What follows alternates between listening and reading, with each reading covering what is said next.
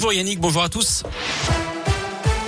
On commence par vos conditions euh, de circulation dans la région. Elles sont fluides actuellement. À la une dernière ligne droite pour Parcoursup, les lycéens de terminale et les jeunes en réorientation ont jusqu'à ce soir minuit pour formuler jusqu'à 10 vœux sur cette plateforme d'admission dans l'enseignement supérieur.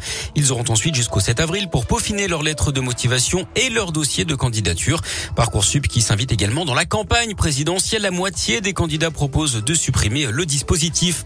On reparle de cet accident sur la 75 dans le Puy-de-Dôme. Samedi, une fourgonnette qui circulait à contresens avait percuté deux autres voitures. Le conducteur avait bu au moment de prendre le volant d'après la montagne plus de 2 grammes d'alcool par litre de sang. La collision avait fait 7 blessés dont 4 sont encore hospitalisés mais leurs jours ne sont pas en danger. La garde à vue du suspect a été levée en attendant la suite de l'enquête. Autre drame de la route dans la région, un homme de 30 ans a perdu la vie au volant de sa voiture hier dans l'Ain à Versailles en direction de Chalamont. Pour une raison encore inconnue, il a perdu le contrôle de son véhicule qui a percuté un arbre. Il est décédé sur place. Autre accident mais dans l'Allier, la passagère d'une moto a été grièvement blessée à Dompierre-sur-Bèbre, tout près du parc d'attractions du Pal.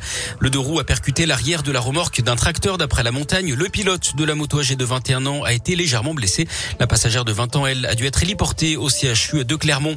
Drôle de surprise pour un habitant de Saint-Étienne. Dimanche matin, il a tout simplement découvert un homme entièrement nu dans son salon dans le quartier de Tarentaise. D'après le progrès, l'individu complètement ivre venait même d'uriner sur son canapé. Il s'agit d'un homme de 29 ans qui aurait notamment dégradé la porte du garage et de l'entrée de la maison.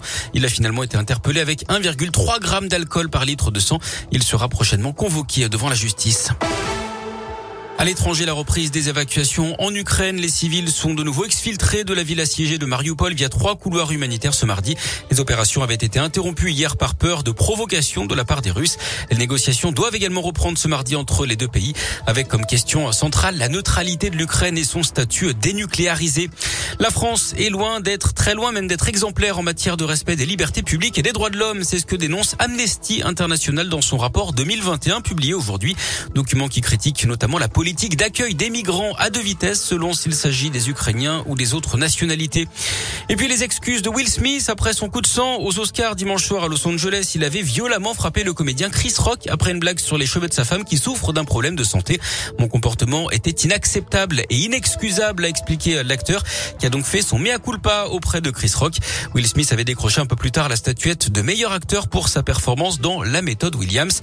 L'Académie des Oscars de son côté a annoncé l'ouverture d'une enquête interne sur cet incident qu'elle condamne formellement. Du sport du foot, France-Afrique du Sud ce soir en amical à Lille à 21h15. On suivra également la finale des barrages pour le mondial. Le Portugal joue sa place en Coupe du Monde contre la Macédoine du Nord, tombeuse de l'Italie. C'est à 20h45. L'autre rencontre de ces finales de barrages opposera la Pologne à la Suède. Merci beaucoup.